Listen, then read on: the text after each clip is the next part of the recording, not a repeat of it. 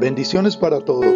Les saludo en el nombre de nuestro Señor y Salvador Jesucristo, deseando que el Dios del cielo les bendiga grandemente en todas las áreas de tu vida. El pan del cielo para hoy nos lleva al libro de Deuteronomio, capítulo 29 y el versículo 29, que dice, las cosas secretas pertenecen a Jehová nuestro Dios, mas las reveladas son para nosotros y para nuestros hijos para siempre, para que cumplamos todas las palabras de esta ley. Amén. Hay muchos misterios que a Dios no le ha placido revelar a los hombres. Nos ha sido revelado el misterio de la salvación, el misterio del Evangelio. Nos ha sido reveladas muchas cosas, pero hay algunas cosas. Hablemos de la Trinidad, que es un misterio que a Dios no le ha placido revelar a plenitud.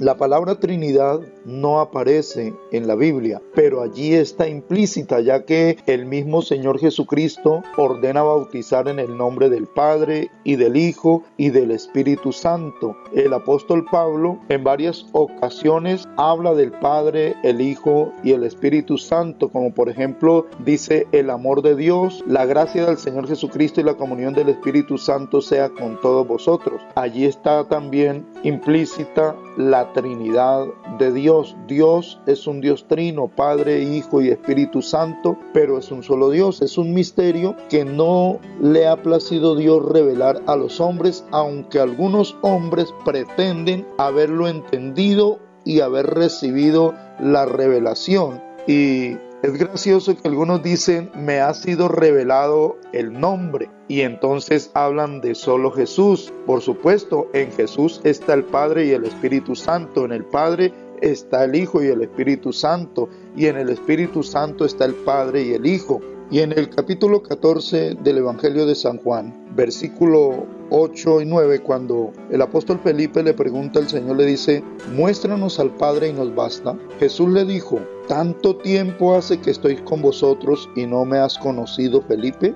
El que me ha visto a mí, ha visto al Padre. ¿Cómo pues dices tú, muéstranos el Padre? ¿No crees que yo soy en el Padre y el Padre en mí? De manera que es un misterio grande, porque el mismo Señor Jesucristo lo dice, si me ha visto a mí, ha visto al Padre. Pero entendemos también en la palabra del Señor que Jesucristo fue enviado por el Padre con un propósito. En el capítulo 17 de San Juan, el Señor Jesucristo hace una oración muy hermosa donde Él se dirige al Padre y en el versículo 3 dice, y esta es la vida eterna, que te conozcan a ti, el único Dios verdadero, y a Jesucristo, a quien has enviado. Y luego expresa en este mismo capítulo muchas cosas dando a entender que el Padre está en el cielo y Él estaba en la tierra. De manera que este misterio que no ha sido dado a conocer a los hombres pertenece a Dios. No nos esforcemos pues por descubrir lo que Dios no quiere que nosotros descubramos o lo que Dios no quiere que nosotros entendamos aún.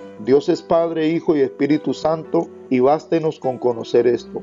Mis amados, que el Señor nos continúe bendiciendo grande, rica y poderosamente. Amén.